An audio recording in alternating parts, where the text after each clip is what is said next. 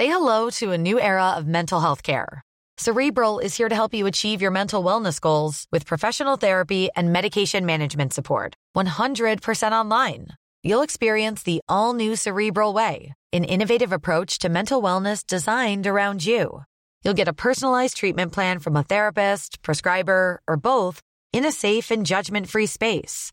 Your cerebral therapist or prescriber will outline a customized plan with clear milestones along the way so you can get to feeling your best. With Cerebral, you're not alone in your mental health journey. We're here to empower you to live a fulfilling life.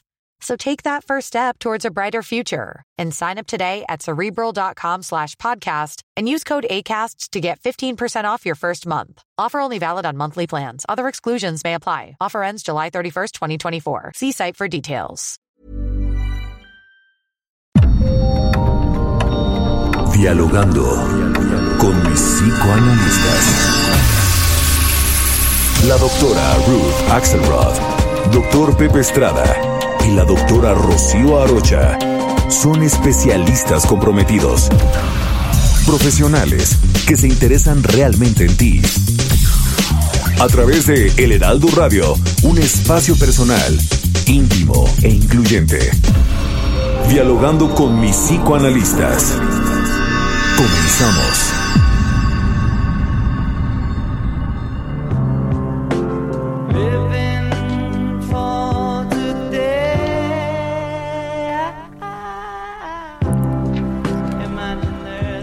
¿Qué tal? Buenos días. Estamos aquí en nuestro programa Dialogando con mis psicoanalistas. Yo soy Rocío Arocha y estoy con Ruth Axelrod. Buenos días a todos. Pepe Estrada, un placer estar con ustedes el día de hoy. Nuestro tema de hoy, por supuesto, la pandemia. El teléfono en cabina, 5580 68 11 58. Nuestro WhatsApp, 5530 10 27 52. Estamos en la Ciudad de México en el 98.5 de FM. En Guadalajara, el 100.3 de FM. Tampico, 92.5 FM. Villahermosa, 106.3 de FM. Tehuacán, Puebla, 99.9 de FM. Acapulco, 92.1 de FM. 540 de AM en el Estado de México, 1700 de AM en Tijuana en Notigape 91.7 de FM, Bronzeville y McAllen 93.5 de FM. Nuestro sitio web heraldodemexico.com.mx. Comenzamos con este tema que por supuesto es de gran, gran actualidad. Vamos a estar hablando de la pandemia, vamos a estar hablando de la ansiedad, vamos a estar hablando de qué podemos hacer ante esta crisis. Buenos días.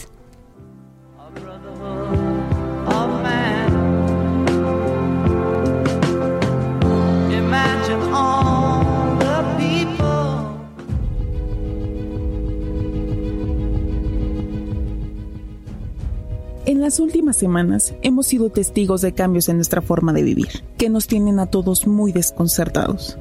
Estamos en un estado de cuarentena para protegernos de la posibilidad de enfermarnos del virus nuevo para la humanidad. COVID-19. No solo por nuestra dificultad a los cambios inesperados y por el temor a la incertidumbre, sino también porque el miedo a la muerte propia o de alguno de nuestros familiares nos deja muy vulnerables emocionalmente. ¿Qué estamos viviendo?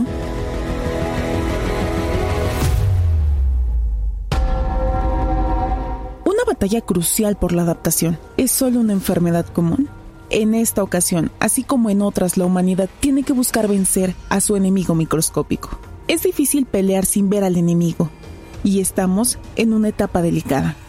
En el siglo XX se sabe de varias pandemias, como la gripe española, la epidemia de la risa en Tanganica, la gripe de Hong Kong, la epidemia del SIDA, que hasta el día de hoy perdura, el brote de difteria en la Unión Soviética.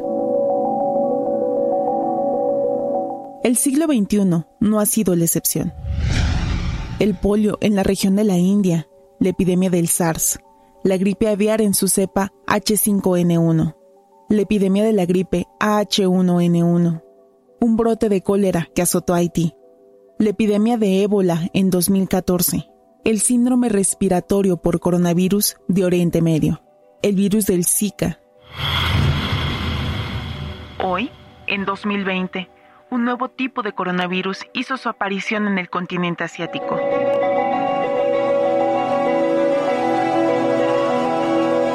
El 11 de febrero de 2020, la Organización Mundial de la Salud lo denominó como COVID-19 y en el mes siguiente fue declarado estatus de pandemia por la expansión del virus. La mayoría de los infectados provienen de la ciudad de Wuhan, capital de provincia de Hubei, al oeste de Shanghái. ¿Cuál es la diferencia entre epidemia y pandemia? Según la Organización Mundial de la Salud, una epidemia se define como un brote regional de una enfermedad que se propaga de manera inesperada. Los Centros para el Control y la Prevención de Enfermedades, CDC por sus siglas en inglés, como un aumento, a menudo repentino, en el número de casos de una enfermedad por encima de lo que normalmente se espera en dicha zona. En 2010, la OMS definió una pandemia como la propagación mundial de una nueva enfermedad.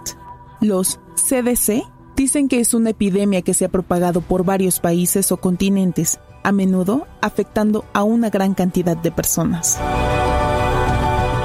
Tendremos que seguir las instrucciones de sanidad para cuidarnos. Este fenómeno lastima y afecta emocionalmente a todos los participantes, así que nos sentimos vulnerables y muy asustados frente a las consecuencias. Te sugerimos no entrar en pánico, mantener la esperanza, pues todo va a estar bien. Explorar las opciones de comunicación digital implementar planes para qué hacer en casa, pensar positivamente en el futuro, considerar a los otros para hacer equipo. ¿Cómo te afecta a ti esta pandemia? ¿Qué te asusta?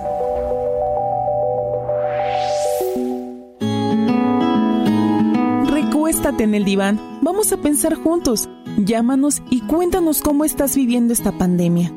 Estamos para escucharte y ayudarte. ¿Iniciamos? dialogando con mis psicoanalistas.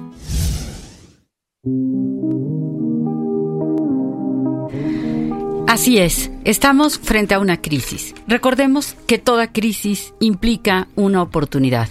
El Homo sapiens, tal como lo conocemos, tiene más de 150 mil años.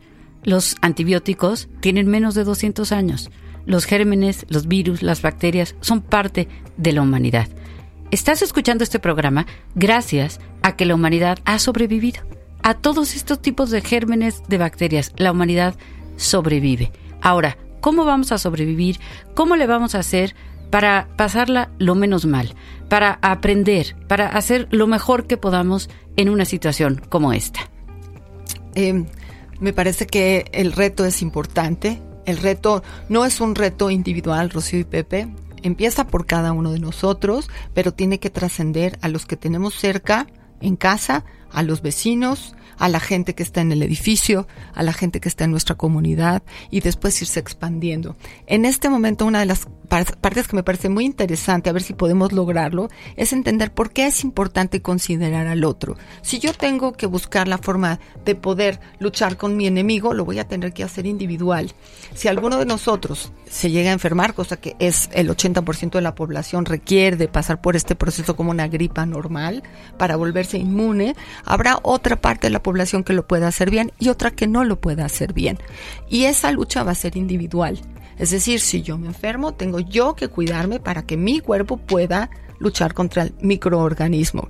Pero la forma de pasar por este ejercicio grupal es entre todos. Entonces me gustaría que llegáramos a ese lugar de conciencia hoy, que a mí me costó trabajo entender por qué es importante que los demás también se cuiden y no nada más yo poder pelear con el microorganismo. Fíjate que es importantísimo esto que señalas Ruth, porque no es meramente ni siquiera algo de una comunidad. Es algo que debe de trabajarse, de generarse un diálogo a nivel global. Y creo que en realidad los líderes del planeta se han tardado mucho en generar este diálogo. Recientemente hubo una reunión del G7 tratando, en teoría, de llegar a un acuerdo para prevenir de forma efectiva que el número de contagios sea cada vez mayor. Y sin embargo, parece que salen sin ninguna solución efectiva. Lo que sí es que como sociedad debemos nosotros de estar siempre un paso adelante. No debemos de esperarnos a que nos digan de gobierno o de alguna institución en específico qué es lo que se debe de hacer, porque a veces esa información llega tarde. Hoy ya sabemos que no debemos de saludar de mano, que no debemos de toser en frente de otras personas, que no debemos de salir de nuestras casas más, que para lo estrictamente elemental. Empecemos por eso. En China, en China se ha vencido. En China está decreciendo el índice de personas con coronavirus. Pero el presidente sale con una máscara y todos, todo su, su, cámara, ¿no? Está alrededor de él con una máscara. En Francia, en Francia para salir tienes que sacar un papel que autorice, lo tienes que imprimir en tu computadora y te paran en la calle y ese papel demuestra hacia dónde vas o por qué fue obligatorio que salieras. En Francia, menos de un metro y medio de distancia, entonces vas a ser multado. Hay países en donde esto ya está controlado. Pero ¿qué es lo que ayudó a que se controlara? Que las personas, cada una fuera consciente de no salir, de no reunirse en grupos multitudinarios. ¿Por qué? Explícame por qué, Rocío. Explícame por qué me tengo que quedar en mi casa. No, no, no me es fácil quedarme en mi casa. A nadie nos es fácil, sobre todo cuando hemos estado acostumbrados a salir por cualquier cosa, ¿no? Pero ¿qué pasa? Ninguno de nosotros sabe si es portador en este momento. Ninguno de nosotros sabe si estuvo junto a alguien que ya traía el virus y entonces si yo salgo pues se los voy a contagiar a todas las personas que estén cerca de mí y esto esto crece y crece y ah, O sea, no es porque yo me cuide.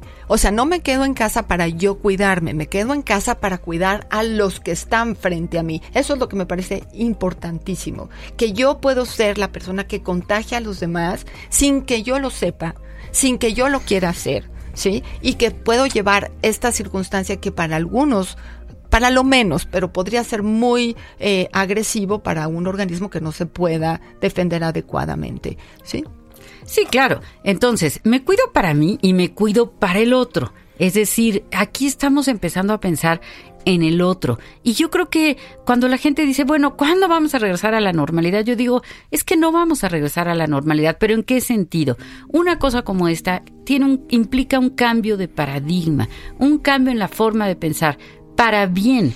Un cambio en el sentido de que si yo a, partir de aquí aprendo a ahorrar, aprendo a usar más mi creatividad, aprendo a valorar lo importante, aprendo a tener, por ejemplo, mayor conciencia social, porque en estos momentos es un momento de reflexionar, es un momento de crecer, de mejorar. Sí, a todas luces esto es cierto y fíjate que podríamos hablar del efecto dominó. Me cuido para cuidar al otro, es decir, para no seguir contagiando a personas en caso de que yo pueda ser un portador, pero sobre todo también cuido a los otros para acabarme cuidando a mí. En esencia, esto es algo que nos va a venir afectando a todos. Si nosotros no tomamos las precauciones necesarias, nuestra economía, nuestra forma de hacer relaciones sociales, nuestro día a día, nuestra vida cotidiana van a cambiar de una manera muy drástica, cada vez más dura. El cambio ya está y precisamente vemos en todos estos países que han sufrido todavía más duro que México en estos momentos, eh, que ya hay una serie de circunstancias inéditas, ¿no? No antes vistas en mucho tiempo. Delfines en Venecia, jabalís corriendo en las noches en Italia, venados por las calles de las ciudades que están desiertas, ¿no? Entonces, claro que está habiendo un cambio. ¿Qué es lo que va a cambiar en cada uno de nosotros? Va a depender de la forma en que nos paremos ante este periodo de crisis. O sea que esta pausa que nos obliga a la circunstancia de la humanidad, quizá tenga muchísimas oportunidades de crecimiento personal. En esta pausa voy a hacer aquellas cosas que no reflexionaba, que no consideraba importantes, mientras iba y venía, corría, atendía a mis pacientes, atendía a mi familia, atendía a mis cosas personales. Tenemos que hacer la pausa, la pausa está en beneficio de todos. ¿Y qué vamos a hacer con la pausa? ¿Qué, qué hacemos con aquellas mentes maravillosas de todos ustedes, en donde están llenos de ideas, llenos de fantasías, llenos de terrores, llenos de miedos? El miedo es normal. De hecho, me parece importante que todos tengamos pero el miedo que pueda servir para acompañarnos a tomar las decisiones correctas. Pero la verdad es que a veces yo siento en pánico, no les voy a decir que no. Y es un momentito en donde lo siento en el cuerpo, lo siento en mi cabeza y tengo que llegar a la conclusión, sí, estoy entrando en pánico, pero esto no me va a servir para nada, mejor respiro un poco, me calmo, oigo el radio, porque yo soy Heraldo, hoy me están escuchando a través de la radio y la radio es maravillosa porque nos puede acompañar a todos las 24 horas que esté prendida mientras estemos guardados en casa. Para ese momentito de pánico, para ese momentito de angustia, Ah, tenemos algunas recomendaciones. La primera, limita el tiempo en el que estás viendo noticias, escuchando eh, las cosas que mandan en las redes. Limítalo. Limítalo en qué sentido. A lo mejor dices, bueno, ya estuve aquí eh, checando todo lo que pasa, ahora me voy a dar 20 minutos, media hora, una hora para leer una novela, para dar un pequeño paseo, aunque sea de la cocina a la recámara, eh, para hacer algo productivo, para hacerle una llamada a alguien que sabemos que está más solo que nosotros o más asustado que nosotros. Limita ese tiempo. Di, me voy a preocupar espantosamente, pues ¿qué será? Dos horas al día repartidas en periodos de 15 minutos, ¿no? Pero no me voy a preocupar todo el día, porque si me preocupo todo el día no ayudo a nadie. Y sobre todo, fíjate, Rocío, que en relación a estar bien informado, creo que hay muchas acotaciones que tenemos que hacer. Estar bien informado no quiere decir estar 24 horas sobre 7 sobre los medios digitales, sobre el radio, sobre la televisión. Quiere decir seleccionar las fuentes que proporcionan información fidedigna, información veraz, información oportuna y pertinente. Es decir, que proporcionan una información que me va a servir a mí para prevenir, no para alarmarme y generar una angustia generalizada en los que están a mi alrededor. Bueno, creo que eh, ustedes son muy racionales, pero a veces se nos sale el diablo. Y está bien que se nos salga el diablo porque estamos hechos de un mundo interno muy enriquecido. Hemos ido al cine, hemos visto todas las ciencias ficciones que nos han puesto nuestros grandes directores, ¿no? Y ese espacio de la fantasía en este momento puede quedar agusanado, ¿no? Por estas ideas o por estas eh, fantasías que hemos tenido de ser invadidos por otros o de ser exterminados o de que están los extraterrestres. Y bueno, cuando podemos darnos cuenta que esas son las fantasías que nos, que nos asustan, que nos siguen, que se enganchan con este terror sin nombre que tenemos enfrente en estos días por quedarnos con toda esta información de la que hablan Rocío de la que hablan Pepe, de lo que dicen los vecinos, de lo que dice el WhatsApp. Bueno, es cierto, esa parte la tenemos dentro. Eso no quiere decir que no sea un espacio para controlarnos y para poder generar algo de la creatividad que requerimos para pasar por este momento. Dice Byung-Chul Han, el escritor coreano de En el enjambre, ¿no? El Homo digitalis. ¿Qué, ¿Cuál es una de las características? Pues que no hay mediación. Es decir, cualquiera piense lo que piense, sienta lo que siente, se imagine lo que se imagine, lo sube a la red, lo sube al WhatsApp, lo sube, eh, eh, hace un meme, cualquiera, no hay mediación. Y entonces recibimos una cantidad de información que es falsa. Yo invito a tener mayor conciencia social. La conciencia social significa pensar en el otro. Una crisis nos puede ayudar a ser más profundos, a tener eh, más conciencia de que hay cosas que son triviales y que siempre han sido triviales y que qué bueno que se trivialicen, pero hay cosas que son muy profundas, muy importantes. Los seres humanos somos seres sociales por naturaleza, pero no tenemos que estar en la calle ni tenemos que abrazar al otro para seguir socializando. El día de hoy tenemos un ejemplo claro de una forma de socialización distinta. Estamos platicando con ustedes a través de una plataforma digital, de una plataforma también al mismo tiempo análoga. Hay mil formas de generar convivencia, de generar interacción, aun cuando estemos recogidos en nuestros hogares. Pero sobre todo, hay mil formas de expandir nuestro espíritu estando ahí. ¿Cuántas veces en esta ciudad tan ajetreada tenemos la oportunidad de dedicarnos a leer con toda la calma del mundo una novela, junto con una taza de café, escuchar una sinfonía. El Met, el MoMA, la Ópera de París, el Louvre, todos han abierto exposiciones digitales en las que permiten acceder a sus museos, en las que se permite escuchar sinfonías, óperas, eh, las más grandes manifestaciones de la cultura humana están a nuestro alcance. ¿Por qué no aprovechar estos momentos más que para angustiarnos, para cuidarnos, pero también para crecer? Y para usar nuestra creatividad, porque la creatividad es la manifestación del alma, es la manifestación del espíritu. Podemos ser creativos, podemos inventar modos de hacer a lo mejor ese proyecto que tenías años pensando, quiero escribir una novela, eh, quiero aprender a tocar el piano, eh, quiero tocar la guitarra, quiero cantar. ¿Cuántas cosas podemos hacer desde la calma, desde el silencio? El silencio es siempre productivo. En el, en el ruido es muy difícil que surja lo mejor de nosotros.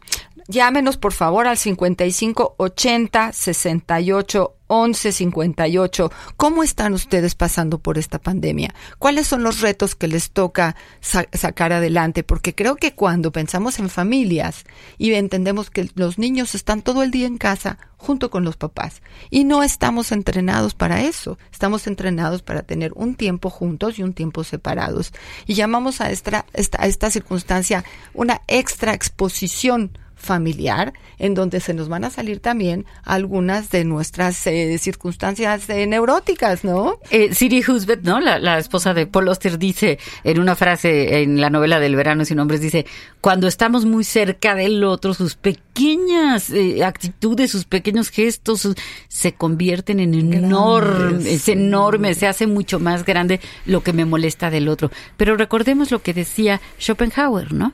Los puercoespines se juntan para darse calor, pero cada uno eh, con las púas lacera la pielecita del otro. Entonces tienen que separarse tantito, la piel se recupera y luego pueden volver a juntarse. Entonces, aunque mi espacio sea pequeño, aunque yo tenga, vive en un departamento muy chiquito, con mis hijos, mi pareja, mi madre, en fin, pues bueno, hay modos de aislarse, aunque sea psíquicamente, ¿no? Es decir, sumergir la, la, la mente en una novela, ponerse unos audífonos, escuchar algo, para que para separarme tantito y reglamentar la forma de convivencia en la casa que es una nueva forma de convivencia. Hablaban ustedes de los cambios Rocío y Pepe no que las cosas están cambiando. Cómo reglamentamos la extra exposición familiar Claro, qué interesante. podemos decir, durante dos horas nadie nos vamos a dirigir la palabra, ¿no? Y, no, y, tú vas a lavar los platos, y tú vas a lavar la ropa,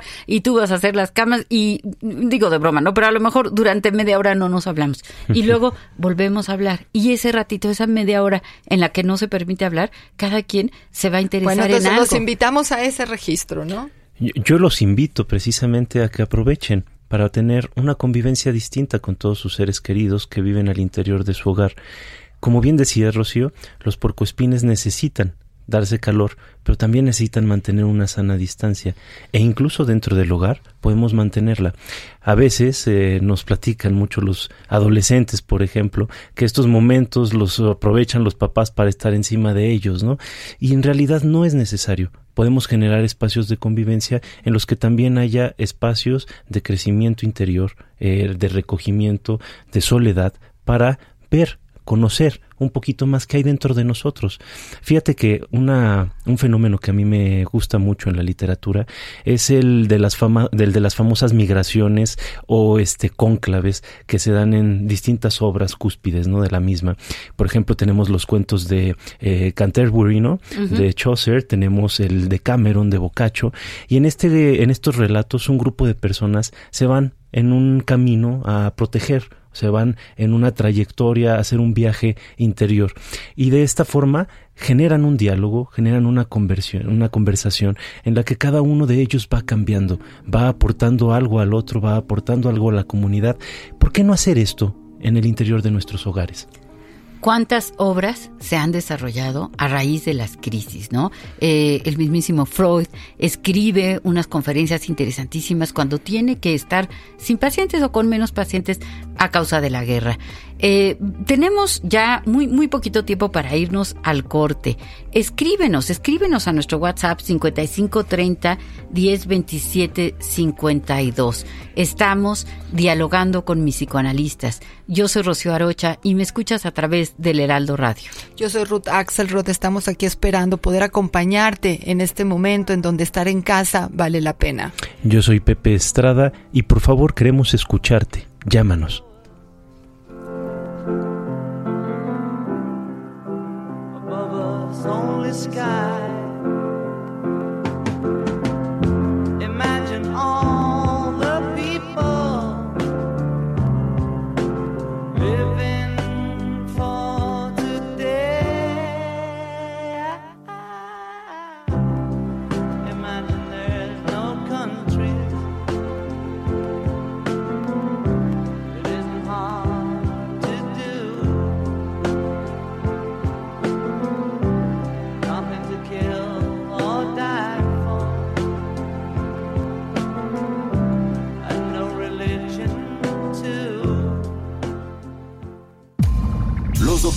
Ruth Axelrod, doctor Pepe Estrada y la doctora Rocío Arocha continúan en un momento en Dialogando con mis psicoanalistas.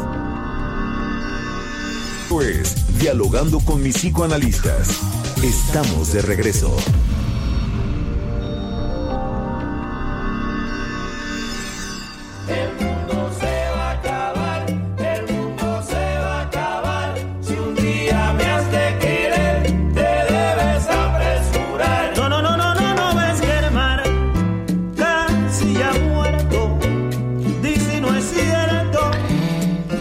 Estamos de regreso con una canción del grupo Mono Blanco. Se acaba el mundo de 1997, pero ¿qué creen? El mundo no se va a acabar. La humanidad va a seguir respirando. El coronavirus está afectando a un gran número de personas alrededor del planeta y sin embargo podemos salir adelante. Solo necesitamos prepararnos, cuidarnos, estar muy al pendiente de la información oficial. No desesperar al contrario, mantener la esperanza. La actitud es lo que nos enseña cómo vivir y cómo atravesar, pasar. Esto es un, un, puente, un puente que nos va a llevar a otro lugar, a otra forma de vivir, muy probablemente a una forma mejor de vivir. De tener conciencia que compartimos nuestro mundo con seres gigantes como los humanos, pero microscópicos como los virus. Y tengo aquí un WhatsApp, si me permiten leerlo. Dice, soy Sofía Nares de la Ciudad de México. Creo que es muy importante hablar también del reto que será para los papás que estamos desacostumbrados a estar 24/7 con nuestros hijos. Hablábamos de la sobreexposición familiar hace un momento, ¿no? Son pequeños que hay que adaptar, adaptarlos a una rutina de cuarentena donde convivimos todos de nuevo y sobre todo porque la escuela ya se convirtió en un espacio ahora virtual donde posiblemente pasan más tiempo de día que con nosotros sus papás. ¿Qué podemos decirles a los papás que tienen que reagendar su tiempo con sus hijos y volver a encontrar cómo poder convivir armoniosamente en el mismo lugar? Porque eso es también muy importante, cómo organizar el espacio para que cada quien tenga el espacio del grupo y el espacio individual. Recordemos que los horarios son estructuradores psíquicos. El tener horarios, el tener rutinas nos ayuda a calmarnos, nos ayuda a organizarnos. Entonces, pongamos horarios. Vamos a decir de tal hora a tal hora, pues cada quien puede ver la televisión, eh, jugar algún videojuego, pero de tal hora a tal hora te toca lavar los platos, te toca lavar la ropa, de tal hora a tal hora te toca hacer la tarea. Eh, si ponemos ciertos horarios, también con cierta flexibilidad, esto nos puede ayudar mucho. Fíjate que sí, creo que es muy importante y efectivamente es todo un reto eh, esta pregunta que nos están haciendo, porque en realidad muchas veces los hijos no están tanto tiempo en casa y entonces aparte los chiquitos tienen un chorro de energía. Pero bueno, vamos a continuar con esto porque tenemos una llamada. ¿Qué tal? Buenos días. Buenos días, soy la señora Rosa Zamudio ¿Sí? para felicitarlos, especialmente a la doctora y al doctor José. No recuerdo sus apellidos. Sí. Bueno, muchas gracias. Favor, no nos dejen sin su programa. Ahorita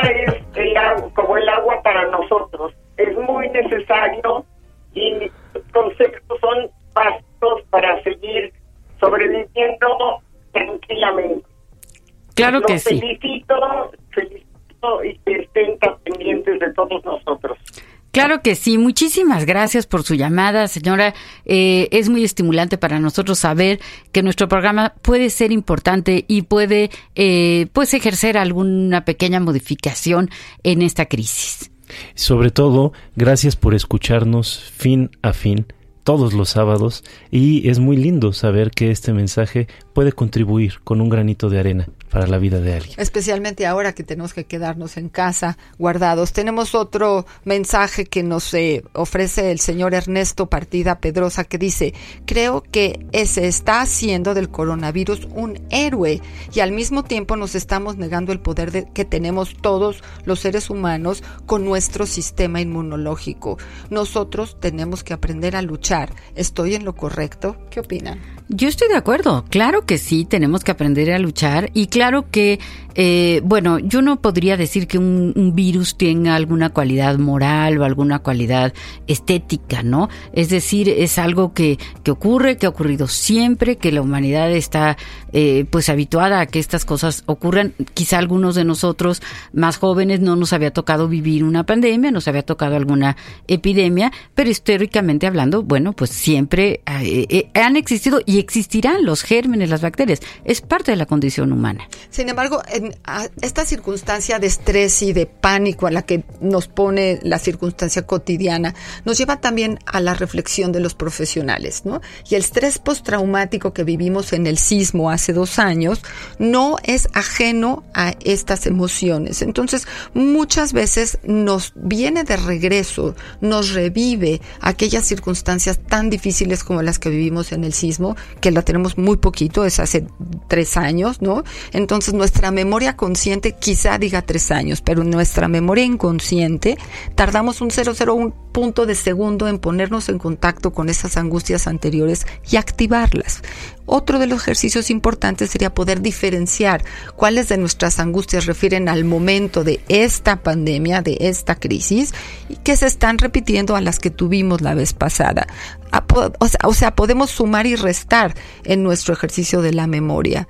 Y nos dice Aida, que tiene 70 años, dice, me estoy cuidando, rezo mucho en casa, respiro, medito, leo y escucho personas extraordinarias como ustedes. Que Dios los bendiga. Gracias por acompañarme.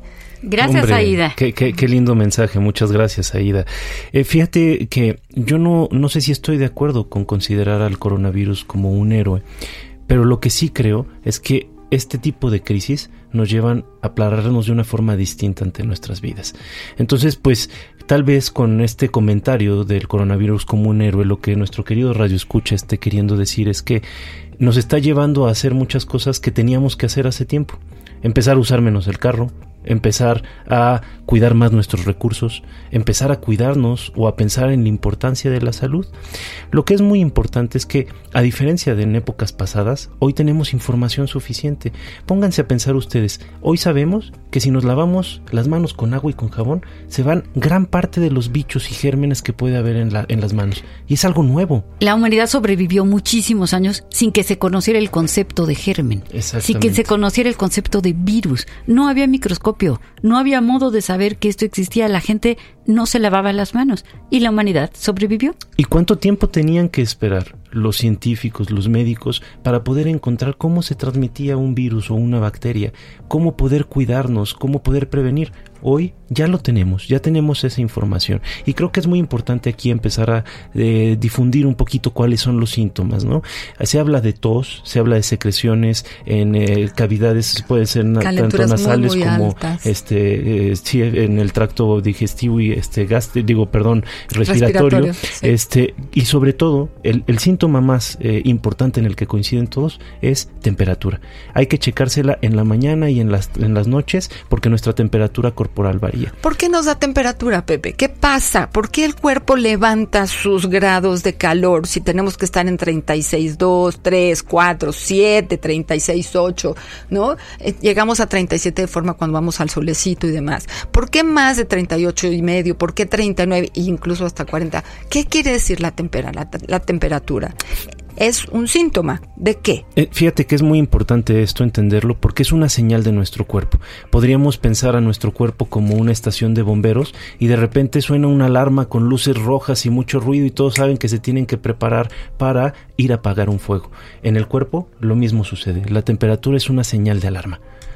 Y también es un modo de contrarrestar la, el, el virus, ¿no? Entonces, tengamos calma cuidémonos mucho, cuidemos a los otros. Si ahorita todos nos quedamos en casa, vamos a poder con esto, pero necesitamos tomarlo en serio, en la medida de lo posible, eh, eh, el quedarse en casa, ¿no? Es decir, eh, limitar, pero muchísimo. No tiene sentido que salgas por nada. Lo que tiene mayor sentido es que pienses en los otros. Dios dice, tenemos aquí otro WhatsApp que dice, Rocío, escucha muy bonito, dice, quiero felicitar a la doctora Rocío por compartir su sabiduría, muy bien, porque nos da mucha paz y nos pregunta si podría tomar terapia virtual. ¿Qué es esto de terapia virtual, Rocío? Cuéntanos. Qué bueno que toquen este tema, me parece importantísimo. Tenemos una llamada y ahorita seguimos con esto de la terapia virtual. Adelante, buenos días. Buenos días. ¿Qué tal? Eh, les llaman, ¿sabes? Eh, Ángel eh, Ernesto Pérez. Sí, díganos, Ángel Ernesto. Este, yo creo que, eh, bueno, para saludarlos y felicitarlos por el programa. Gracias. Este, yo creo que en, en general en los programas de, de radio con esta, con, con toda esta crisis, no han tratado un asunto muy importante. Este, cómo ahorita este eh, eh, cuidar más a las personas con discapacidad y, y adultos mayores que son que son dependientes este me refiero como por, por ejemplo o sea que se les tiene este que estar haciendo este el cambio de, de pañales o sea etcétera o sea todo este aseo ¿no? Claro. cómo, cómo se tiene ahorita que cuidar las mismas personas que atienden y, y cuidarlos a ellos. Claro. Eh, eh, Ángel Ernesto. No, no se ha tratado este tema en lo general Claro. en la radio. Eh, eh, Es, es una excelente pregunta, Ángel Ernesto. Gracias por escucharnos. Vamos a tratar de responderte de, de la mejor manera. Fíjense eh, que, que en efecto, no te nos despegues de- del- del radio. Eh, en efecto, este, eh, los adultos mayores son una de las poblaciones más vulnerables, ¿no? Eh, es como un tema similar al de la varicela, ¿recuerdan? Si te da de chiquito, es este, hasta muy bueno, incluso te llevan a chuparte una paleta con, Sí. con un amigo con varicela, porque generas, tienes la capacidad de generar anticuerpos, ¿no? Te haces inmune. Inmune, Es la exactamente. palabra, ¿verdad? Y los adultos mayores no tienen esa posibilidad. Sin embargo, hay que tener bien en claro que es un virus que se transmite por vía respiratoria, es decir, es aeróbico. No se transmite por heces fecales No, ni por orina. no. Entonces, los cuidados que se requieren para los adultos mayores tienen que estar enfocados en eh, no respirar eh, secreciones que vienen del tracto respiratorio, ¿no? Claro, Sí. aquellas cuidadoras, enfermeras, familiares que están cambiando un pañal, que están cambiando un suero, etcétera. Están usando el uso de moco. tapabocas, el uso de tapabocas y por supuesto la limpieza, el, el gel antibacterial, el, el cloro disuelto con agua, el agua oxigenada disuelta con agua, es decir, cualquier medida que nos ayude, el jabón, el jabón. Y guantes también, ¿no? Cuando estás Claro. trabajando en estas circunstancias, que agradecemos la llamada que nos hizo nuestro radio escucha, es hay que extremar las medidas de precaución para aquellos que cuidan. Nosotros cuidamos al que está malito, pero nos cuidamos nosotros. Ese es el punto básico aquí. No solo cuida al otro, también me cuido a mí. Por eso este registro de poder trabajar psicoterapia virtual, psicoanálisis virtual en este momento es la herramienta correcta y adecuada. Si alguien está llegando a un momento de desesperación, de angustia, de verdad, los psicoanalistas, los psicoterapeutas estamos de verdad queriendo trabajar, queriendo hacerlo vía eh, distancia en alguna plataforma digital. ¿Por qué? Porque sabemos de la importancia de mantener la estabilidad, de no interrumpir los tratamientos, de, de ayudar, de ayudar a que estando en familia, no lleguemos a la desesperación, no contagiemos el miedo. El miedo es contagioso, la depresión es contagiosa.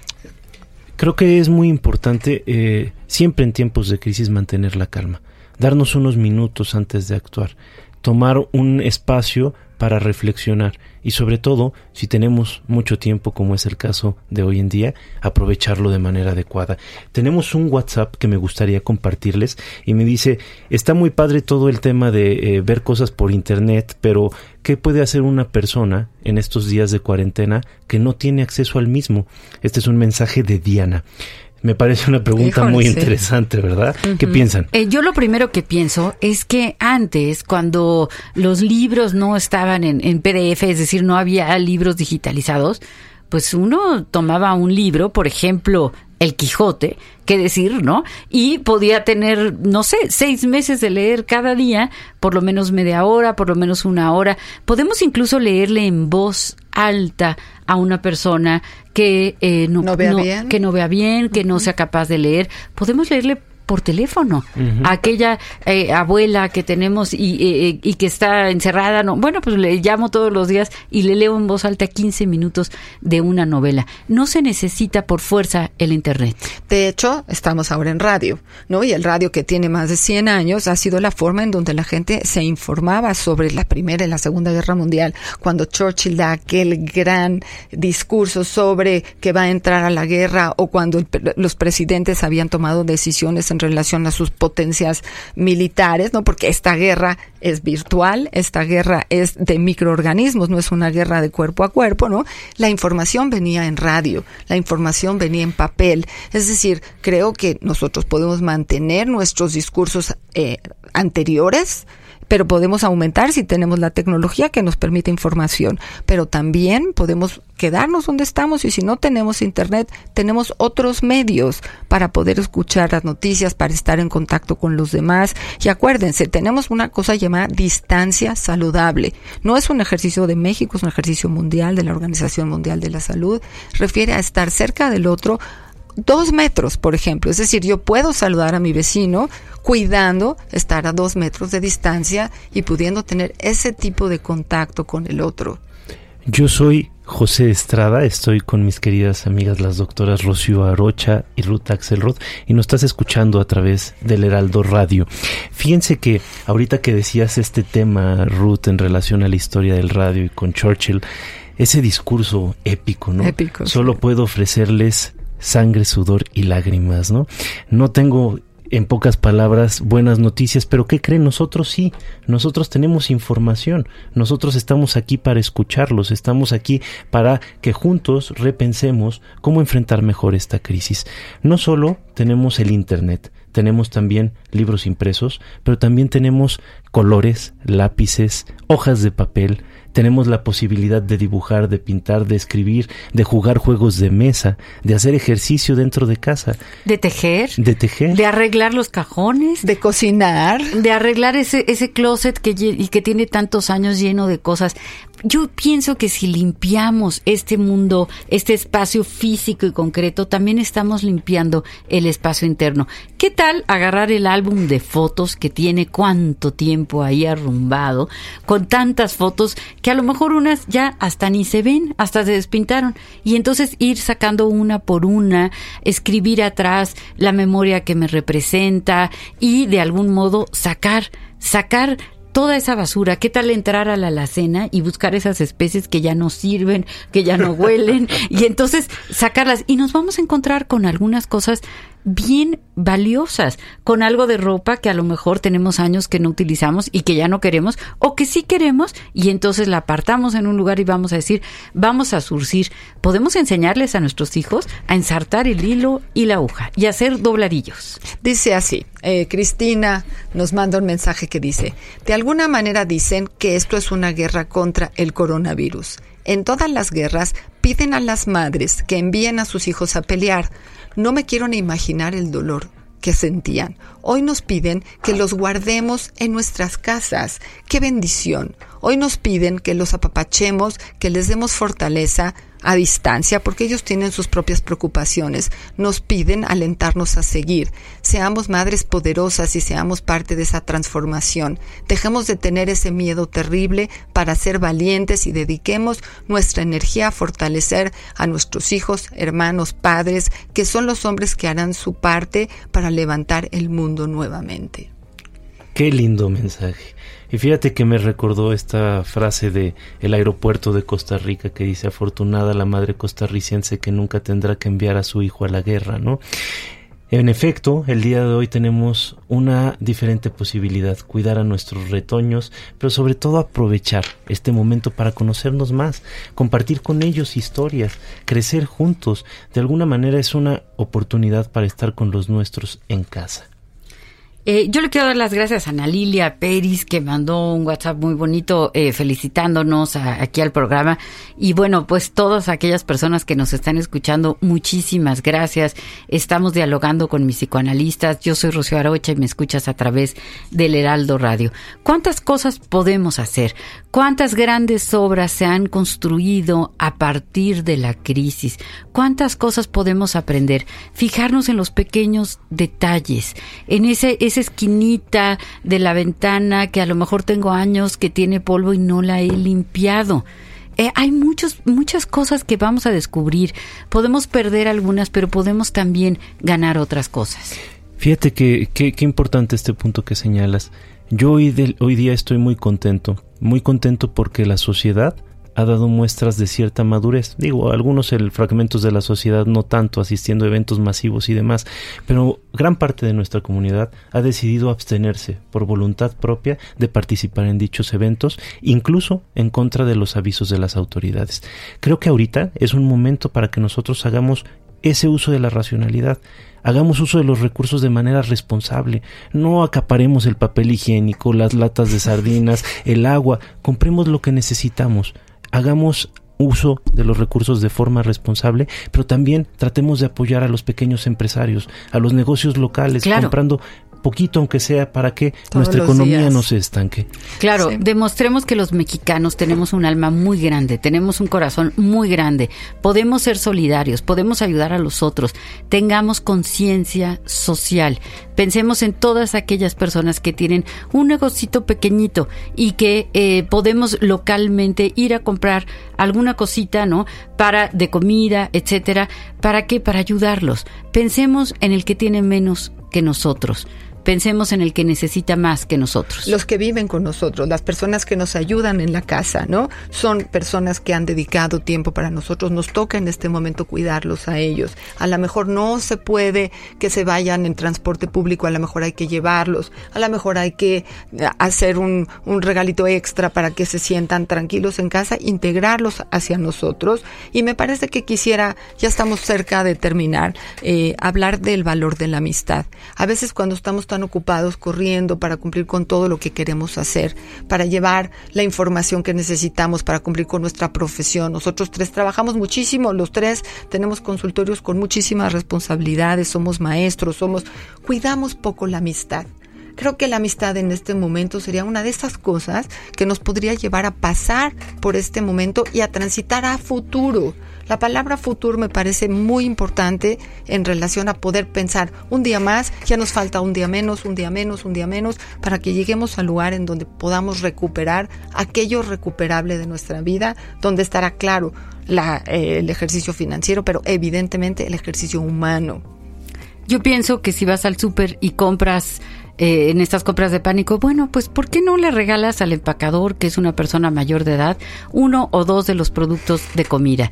Yo pienso que si decides que no vaya la persona de servicio a tu casa, bueno, ¿por qué no? le das su sueldo y le dices quédate en tu casa, no te muevas y si no se lo puedes dar completo, puedes hacer alguna alternativa de decir te voy a dar un poco menos porque yo también estoy recibiendo menos dinero, pero voy a conservar parte de tu sueldo porque todos tenemos bocas que alimentar, todos tenemos necesidades. Seamos solidarios, demostremos que los mexicanos tenemos un inmenso corazón y una gran inteligencia para salir adelante de las crisis. Fíjate que tenemos un mensaje de una radio escucha que me parece muy interesante. Dice, Hola, es un gusto escucharlos. Vivo sola en la Ciudad de, eh, de, México y no conozco a nadie cerca. No he tenido contacto con ningún humano en la semana y creo que experimenté ansiedad. ¿Cómo puedo identificarla correctamente? ¿Hay algo que pueda hacer para mitigarla? Yo creo que esto es algo que le debe estar pasando a muchos de nuestros radioescuchas. ¿Qué piensas, Rocío?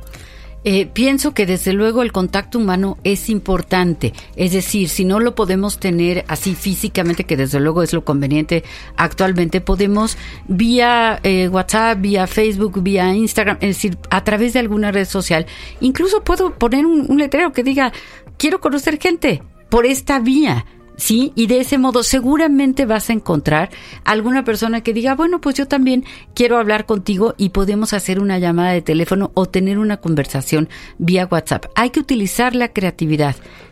Creo que también hay lugares, asociaciones, grupos, empresas que van a empezar a desarrollar espacios para que la gente pueda hablar, algo así como una línea de emergencia, algo así como una línea de apoyo. Insisto, creo que el Heraldo también lo va a hacer, pongamos atención, pronto tendremos alternativas. Levantamos el teléfono, buscamos a dónde y podremos estar en contacto con terapeutas, con gente especialista, en poder escuchar que la ansiedad es normal, la ansiedad es parte de este ejercicio de cambio.